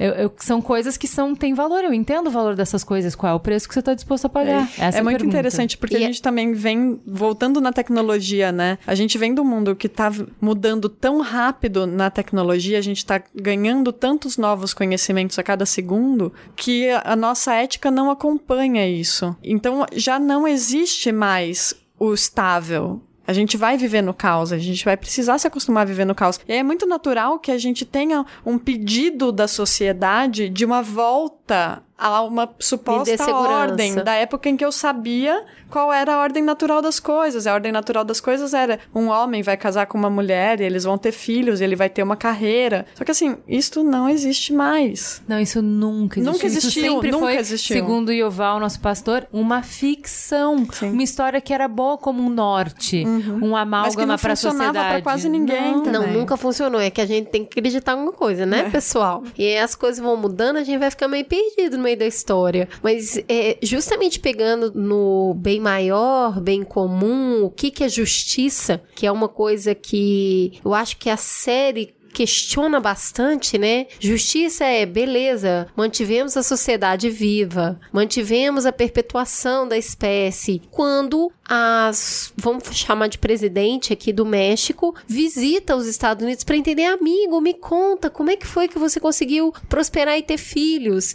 E é uma mulher. E essa mulher tem contato com a realidade do que está acontecendo ali, das escravas sexuais, dos estupros cotidianos, do que, que a sociedade americana dita ali, né? Porque é um retrato, impôs para que eles continuassem, perpetuassem a espécie. E ela, a June pede socorro e ela fala: Não consigo. Então, mais uma Não pergunta. consigo porque eu tô presa numa sociedade que tá buscando uma outra coisa que é justamente o que vocês conseguem entregar. É uma mulher em situação de poder que olha pra subjugada e fala: "Eu compreendo a sua dor, mas eu não posso abrir mão do que eu preciso em função de te auxiliar." De te resgatar, de te salvar. E isso me fez lembrar muito que horas ela volta Sim. né? Que é essa cultura escravocrata que a gente tem, do outro subalterno, e a vida dele vale menos porque os seus objetivos são mais importantes do que o dele. Então, vidas têm valores diferentes dentro dessa sociedade que a gente vive. Pensei bastante na hora que eles fazem esse show off de que, ah, bom, a gente, mas a gente é bem sucedido e tal. E como a medida, ela é muito extrema, a medida é a continuação da vida, né? Porque não é dos homens, é da vida. Não, não existe, acabou, né? Acabou o bebê, acabou, acabou a nossa história. E aí você pensa o seguinte, tá? Na verdade, isso é uma falsa simetria. Isso não existe esse dilema, tá? Mas se o dilema fosse, ou a gente segue essa regra que ela é ruim, você oprime todas as mulheres, mas deu certo aí, teve crianças e tal. Com sorte a gente vai ter algumas gerações aí vai, vai dar meio certo. Ou acaba, nos outros países acabou. Aí se a pergunta fosse, você prefere acabar do que fazer um sistema opressor? Ou você prefere Tá, então tolera isso aí que tá ruim, mas é um sistema de transição pra gente sobreviver e depois a gente vê como é que fica. Eu senti que a série trouxe esse questionamento forte, entendeu? Tá, tava fácil dizer, não, isso aí tá ruim, isso aí tá horrível, mas de repente assim, tá, e se fosse a última saída? E aí? Eu não sei se eu sou muito pessimista em relação à humanidade, mas sinceramente eu não acho isso uma grande questão. Uma não. grande perda pro mundo, né? Acho que é, dar continuidade à humanidade é o- overrated. assim. Pode acabar mesmo. Que que... Sim, aí já, já deu, né, gente? Não, e- então pronto, temos, Eu né? questionaria assim. Tá, mas quem disse que só funciona desse jeito? E quem disse que a gente vai produzir crianças que vão ser férteis? E que vão dar continuidade. Então, quem disse que esse sistema aí é o único possível? Se eu continuasse com o meu marido, ia, não ia dar certo? Ou então vamos estabelecer relacionamentos abertos, mas eu me relaciono com quem eu quiser? Vamos pensar outro Mas o que, que modelo? aconteceu no resto do mundo que, teoricamente, é isso aí? Teoricamente, no resto do mundo tá rolando isso aí. Tá cada uma... As mulheres são livres, continuam sendo chefes de Estado, elas continuam com seus maridos. Por que, que elas não têm, conseguem ter filho só ali naquele país conseguem ter filho? Não sei. Pergunta pra Então, ciência mas deles lá. é, não eu tá acho que essa é a questão. É o momento de não saber. Mas também, num regime totalitário como esse, eles podem estar maquiando dados pro resto do mundo, pro resto do mundo topar o que eles estão fazendo. Porque é um, é um regime religioso. Pensando nessa conjectura do universo fantástico da série. Mas eu acho que a lógica seria essa. Eles são uma religião, eles querem se espalhar pelo mundo. Eles podem estar maquiando esses números. E não é explicado, né, a causa dessa infertilidade. Então não tem como saber que tipo de, de outro sistema funcionaria também pra manter a fertilidade sem que houve- houvesse o, o totalitarismo. Mas também tem a questão da produção dos alimentos, né, que se em Gilead se mantém a produção e nos outros lugares está havendo escassez, também pode existir algum tipo de relação entre a alimentação e a fertilidade. Também. E se nesses outros lugares tivesse o acesso aos alimentos também. Por exemplo, agora eu tô especulando, porque realmente são respostas que não são dadas em termos de roteiro, né? Uhum. Mas tem, tem, isso tem bastante a ver também com a lógica em que a gente vive, né? Que é a lógica da escassez, do não tem para todo mundo. Desde não tem lugar para todas as mulheres nos lugares de poder, até o não tem para todo mundo. Então eu preciso segurar o meu. O, eu, vai desde eu preciso segurar o meu marido, porque não vai ter amor para todo mundo. Eu preciso segurar o meu dinheiro, porque não vai ter riqueza para todo mundo. Quando na verdade hoje o mundo produz riqueza, alimento, até afeto para todo mundo, se a gente deixar a coisa fluir, fluir né? Let Só it go. Tem essa concentração, né? Essa ganância. Bom, eu acho que a gente não pode terminar esse programa sem mandar um beijo para Anne Dowey, Elizabeth Moss, Alex Blaine e para a Reed Morano, com quem eu gostaria de ter um filho, que é a diretora muito sensacional, que dá toda essa estética, que dá um acesso para Elizabeth Moss fazer a gente sofrer. Uhum. Então, essa série, ela é um conjunto de mulheres incríveis, inclusive a, a, a, autora do livro que esteve presente durante a série, inclusive ela aparece no piloto. Esse trabalho existe porque ele é um conjunto de mulheres incríveis trabalhando junto na frente e atrás das câmeras e criando uma história. E tá aí, foi super reconhecido. Talvez eu não queira uma, uma uma segunda, uma segunda temporada, temporada que fica até nervosa se vai continuar e manter um negócio num nível de qualidade desse. É, o livro acabou, né? O, o livro acabou. acabou. É, o, o conto, conto, acabou. acabou. a gente sabe termina... o que acontece com séries cujo livro acabou, Calma, né? gente, vamos manter a fé. o conto acaba com o, o final, o epílogo do livro. É tipo, por isso chama o conto da Aya. Isso foram tipo o diário de Anne Frank, uhum. que você descobre depois que já passou. Uhum. Então encontraram essas gravações que ela fez. E aí é um congresso de estudar, tipo, sei lá, vai falar bobagem, tipo, fósseis, vai estudar documentos super antigos, e aí eles vão ouvir falar, ah, imagina que isso aconteceu, até imagina, isso não, não é assim também, exagerou um pouco, isso aqui claramente ela tá aqui forçando é... a barra, né? É um paralelo São interessante homens... com diários de escravos que, é, que não chama conto de ai à toa, né? Ela quis fazer alusão a contos de princesa, contos de fábula, uhum. contos de meninas. Então, assim, é tanta sutileza e tantas nuances que a gente ficaria aqui uns dois dias fazendo esse programa. Mas, como não queremos cansar vocês com toda essa história, fica aqui um reconhecimento de realmente uma série, uma produção televisiva em obra de arte. Porque toda a trilha sonora, todo o slow motion, todos os enquadramentos, a luz é tão incrível. Figurino. O figurino. O figurino é muito forte. Né? É uma série que ela não tem tantas falas, tanto diálogo, e o silêncio faz muito parte, porque ele te leva para esse espaço de solidão, que é o espaço que a June vive durante muito tempo, e o antes e depois, né, contrapor as cenas do que ela vive hoje com a vida que ela tinha antes, te dá. Eu escrevi isso no Twitter que para mim é uma série de terror. Essa questão do silêncio fica muito clara na interpretação da Alexis Bledel, né, que foi que ganhou o prêmio de atriz convidada por um episódio em que ela passa o episódio inteiro com a boca coberta, né? E interpretando só com os olhos, né? Então a gente vê a força da interpretação, né? E a diretora mesmo, a Reed Morano, ela só tinha um filme anterior, um longa, dirigido por ela, Middleland, se eu não me engano. Isso. Agora tá pra sair alguns projetos e ela dirigiu os três primeiros episódios. Então, com o piloto, ela consegue estabelecer toda essa estética que depois vai ser trabalhada no restante da série. São dez episódios, né? Desses dez episódios, oito são dirigidos por mulheres. Então a gente vê também a importância de dar espaço para essas profissionais que nem sempre têm a possibilidade de, de conseguir bons materiais e trabalhos desse nível de importância, né, de destaque. E a sensibilidade do roteirista, que é um homem, que transpôs esse livro para um diálogo que vai acontecer na tela e ele trouxe até mais, né? Ele trouxe mais elementos, ele trouxe mais configuração para isso. Então é de uma sensibilidade muito grande mesmo, é um trabalho primoroso. Dá até o medo. Ned Writer falou bastante sobre o foco sobre a escolha Uhum. de foco dessa diretora. Então ele explica, tem um episódio só explicando, mostrando os planos e como ela trabalha e como isso constrói a linguagem, como isso faz parte da ambientação e tal. Vale bastante a pena assistir. É porque ela tá começando agora nesses últimos anos a dirigir, mas ela era diretora de fotografia, ela já fez alguns filmes bastante conhecidos e tal. Então ela tem essa experiência com fotografia mesmo, né? E agora, dona da porra toda. A verdade é essa. Junto com a Elizabeth Moss, né? Que é maravilhosa.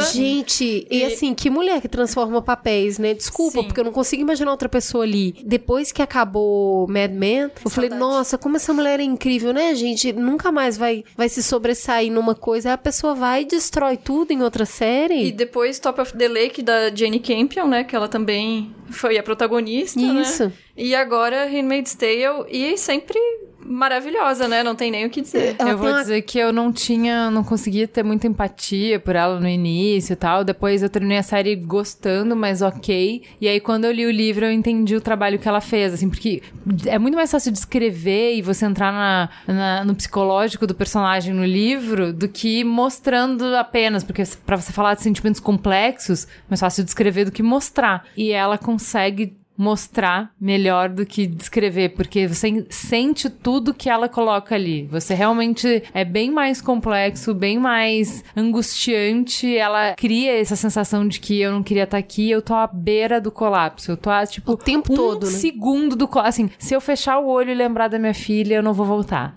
Então, assim, eu, eu, eu posso, tipo, eu guardo, tipo, chocolate pra essa- só um pedacinho agora. Então, as minhas lembranças, eu agora tá muito ruim, eu vou me permitir uma lembrança por um segundo.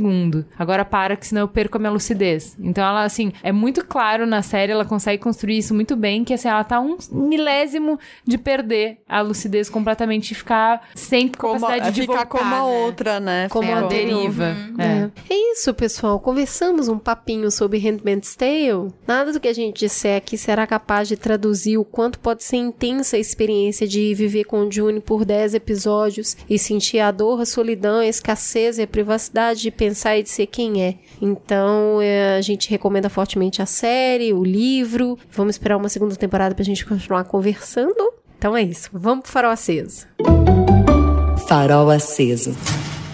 Vamos então para o farol aceso. Vamos começar com prata da casa, pessoa prateada, pessoa muito cheia de sol. Thaís, que, que você tem pra indicar? Primeira indicação, porque eu sou prata da casa, eu posso pedir duas, né? É relacionada ao nosso tema de hoje, para entender melhor como se deu essa construção da mulher ao longo de milênios aí. Um livro que é da década de 40, mas ainda muito atual, O Segundo Sexo da Simone de Beauvoir, que faz justamente esse panorama histórico, psicológico, bibliográfico do que é ser mulher e de como se constrói uma mulher na nossa sociedade. O segundo é a minha redação das minhas férias, mas, gente, eu tô com dó da pessoa que eu era antes de conhecer o norte do país. E... Basicamente é isso. Conte um pouco mais sobre isso. Eu tô, eu tô falando, mas é fake, tá? É uma armação, porque ela mandou todas as fotos e a gente já babou em tudo.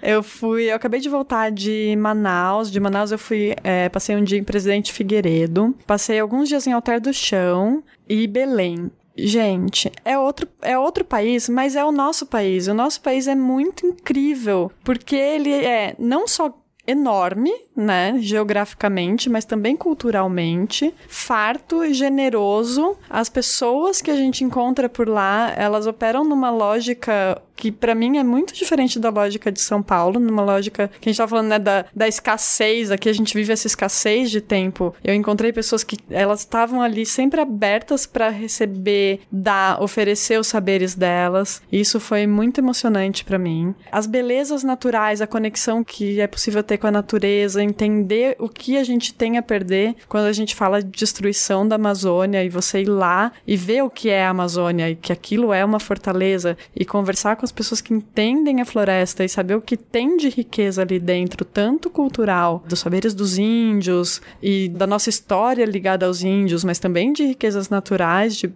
árvores e plantas e pedras. Eu acho que a gente acaba às vezes fazendo muitos planos de viajar para conhecer o mundo, mas a gente tem um quintal aqui riquíssimo no Brasil e então recomendo a todos conhecer um pouquinho mais. Mara, vamos para convidada nova, espero que volte várias vezes. Isabel, conta pra gente, o que, que você tem para indicar? Primeiro, só dizer saudades Manaus, saudades açaí de verdade. Bom, eu vou indicar um filme que é O Tempo de Espera, que é um filme de 2000 da cineasta tunisiana Mofida Tlatli e que trata muito dessa questão de mulheres e é um grupo de mulheres que mora numa comunidade de mulheres porque os homens se ausentam por um longo período trabalhando na capital e elas ficam no interior sozinhas cuidando umas das outras e é muito lindo assim ver como funciona essa comunidade né? E aproveitando para emendar meio que um jabá, vou indicar também o nosso último podcast do Feito por Elas, que foi sobre a Nadine Labaki, que é uma cineasta libanesa e ela tem dois filmes também lindíssimos, o Caramelo e o E Agora Onde Vamos, que são dois filmes que também tratam de amizades entre mulheres em comunidades, uma na capital e outra no o segundo no interior, e que também são filmes muito leves, muito gostosos. E eu sei que falando assim, ah, é da Tunísia, ah, é do Líbano, as pessoas podem ficar pensando, ah, é filme alternativo, hipster. Não, são filmes gracinhas, fofinhos, assim. Pode assistir. não é nada assim diferente, não é um cinema fora do comum para aquilo que a gente tá acostumado. Tem no Netflix? Não. Não, amiga, tá querendo demais, né? É igual Handmaid's Tale dá seus pulos. Tem no Dá Seus Pulos. Gente, Deus é testemunha que eu queria pagar por Handmaid's Tale e eu não achei como. Agora, em breve, em breve terá como, gente. Vamos lá, Ju, o que, que você tem, amiga? Eu tenho duas coisas. Uma, indicação de mamileiros. Vocês falaram bastante pra gente ouvir, ouvir. Vocês são incríveis, realmente é maravilhoso. Um podcast chamado Conversation with People Who Hate Me. O que acontece? O Dylan Marron ficou conhecido pelos seus vídeos de unwrapping. Unwrapping é, o, é desempacotar, então é muito criança que faz isso, desempacotando o presente e tal. É, mas no caso, ele faz unwrapping de conceitos de justiça social. Então ele fala: Ah, você nunca entendeu, sei lá, machismo? Então peraí que eu vou te explicar. A partir dos vídeos, ele acabou impactando um monte de gente e começou a receber muitos comentários raivosos. E esse foi o ponto de partida para a criação do podcast, onde ele conversa com autores desses comentários. Eu escutei o primeiro, em que ele conversa com o Chris, um homem que chamou ele de piece of shit, né? Seu merdinha. E aí eles vão tendo essa conversa. Então, é, é, literalmente isso. Ligou e o cara fala, oi, eu sou fulano, e aí, né? E como é que tá? Então, assim, ele já estabelece de cara, antes de ligar, que assim, o objetivo dele não é convencer ninguém a mudar de ideia e não é sequer encontrar um ponto em comum para possibilitar a aproximação, é meramente realmente conhecer e ser conhecido por quem sente ódio por ele e pelo conteúdo dele. Esse primeiro encontro foi surpreendente e foi bem incômodo e me relembrou uma antiga máxima cristã de odeio o pecado e não o pecador, porque esse cara que ele entrevistou, o Chris, ele realmente parece um homem bom, decente, bem intencionado Poderia ser um tio querido. É um conteúdo hiper mega mamileiro. Eu vou dizer que, assim, se você for de coração aberto, aberto mesmo, sem premissa nenhuma, esse cara que chamou ele de piece of shit, que tem um monte de ideias que não tem nada a ver com a minha visão do mundo, ele tava mais disposto nessa conversa a ceder e falou várias vezes: Não, eu acho que você tem razão. Não, me desculpa, é que eu falei errado mesmo. E assim, realmente do que ele, que assim, não, eu cheguei até aqui com muita reflexão e eu sei que eu tô falando, então eu não vou ceder nada, sabe? Não tava numa conversa para ceder. Foi, assim, é muito interessante. Eu vou ouvir as outras conversas e é extremamente mamileiro, evidentemente. Obrigada por indicarem e faço uma indicação aqui. O outro é um documentário da Netflix que também bastante gente pediu pra gente ver, chamado Nobody Speaks Trial of the Free Press. É um documentário, então, produzido pela Netflix. Ele aborda casos recentes em que o poder financeiro cerceou a liberdade de expressão com apoio da justiça. É, o primeiro caso foi a ação judicial do astro de lutador Hulk Hogan contra o Gawker. É, o site divulgou um vídeo íntimo do Hogan com a esposa do melhor amigo dele. E a investigação mostrou que o longo julgamento e os altos custos foram bancados pelo bilionário executivo Peter Thiel, que é fundador do PayPal, em busca de vingança por posts do site sobre sua sexualidade. Então é o seguinte, uh, documentário, Bafo. né? Bafo. Eles mostram muito bem quem é o cara do Gawker e tal, e você fala assim, ai, ah, assim, na boa, eu entendo, liberdade de expressão é importante e tal, mas assim, eu não vou gastar a minha voz para defender justo o Gawker, sabe? Tipo assim, é um, um, site tão mesquinho, um site que prejudicou tantas pessoas, fez tanto mal, sabe? Eles vieram pelo Gawker, Juliana, e você não falou nada. Exato. Cara, é muito perfeito, assim, sabe? É muito perfeito para esse contexto do que a gente tá falando. Porque daí segue o baile e o documentário conta a história da compra do Las Vegas Review Journal, que é o maior jornal do estado de Nevada, pelo magnata dono de cassinos Sheldon Adelson, por meio de grupos de investidores, alterando a linha editorial do jornal e demitindo jornalistas que noticiassem qualquer coisa contra o Adelson, tipo uma família de muito poder em Minas Gerais que sai comprando jornais Onde? e mostrando Hã? que manda tal, Acontece enfim. isso. Cara, o documentário é um puta manifesto sobre o valor de imprensa, sobre como o jornalismo independente e íntegro é fundamental para a democracia. Ele mostra exemplos heróicos, comoventes e inspiradores de jornalistas que defenderam a sua honra e o seu ofício com grandes sacrifícios pessoais. Cara, assim, ó, é de chorar. Você vê a integridade das pessoas que não vão receber um obrigada de ninguém que ninguém vai pagar a conta delas depois que elas ficaram fiéis aos princípios dela e defenderam o jornalismo. Assim, cara, é muito legal. Vale muito a pena ver. Eu sei que todo mundo que tá nos ouvindo se importa com isso, senão não estaria nos ouvindo, né?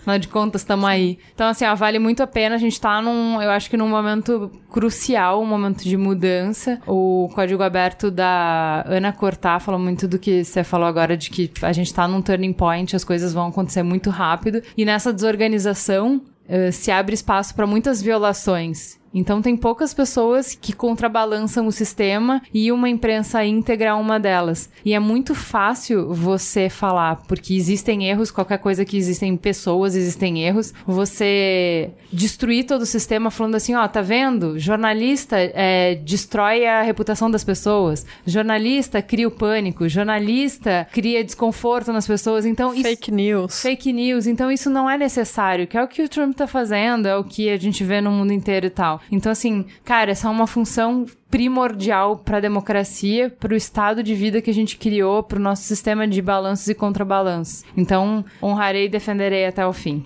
E você, Cris? Eu vou ficar na pauta mesmo, eu acho. Tô bem na pauta. Quero indicar a série Mad Men, porque vocês vão seguir Elizabeth Moss mostrando que nem sempre o personagem principal é principal. E você assiste uma série quase inteira achando que o personagem principal é um pra chegar no final e descobrir que é outro. E eu acho que aí tá a grandiosidade do papel dela, uma misoginia muito mascarada numa sensualidade extremamente envolvente e o personagem dela é fundamental e tem muito pra dizer nessa série. Em segundo lugar, eu queria indicar a série A Casa das Sete Mulheres, que é uma das minhas séries principais brasileiras, que eu chorei litros no final. Tá? Porque, né, pessoa. E fala sobre mulheres reunidas e dominando uma casa quando os homens estão saindo para pelear. Não que eu goste de gaúchos, não tenho, não gosto muito dessas pessoas. 20 de setembro tá aí, ó. É uma homenagem da Cris, que é gaúcha de coração. Nu- Nunca ouvi aí. falar disso, não te- nem tenho amigos que são. Mas é uma série muito bonita, muito carregada de figurino, de sotaque, de boas interpretações, de uma história romanceada que é uma guerra, mas que mostra a união de uma família, pessoas que acreditam nos seus ideais. Eu acho extremamente bem produzida essa série. Eu gosto muito mesmo da Casa das Sete Mulheres. Gostaria que vocês dessem uma chance pra essa série. Rola?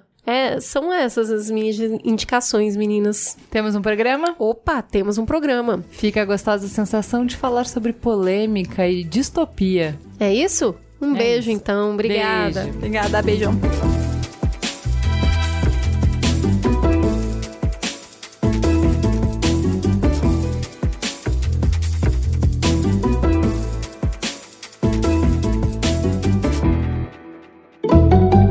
Mamilos. Jornalismo de peito aberto. Este podcast foi editado por Caio Corraine.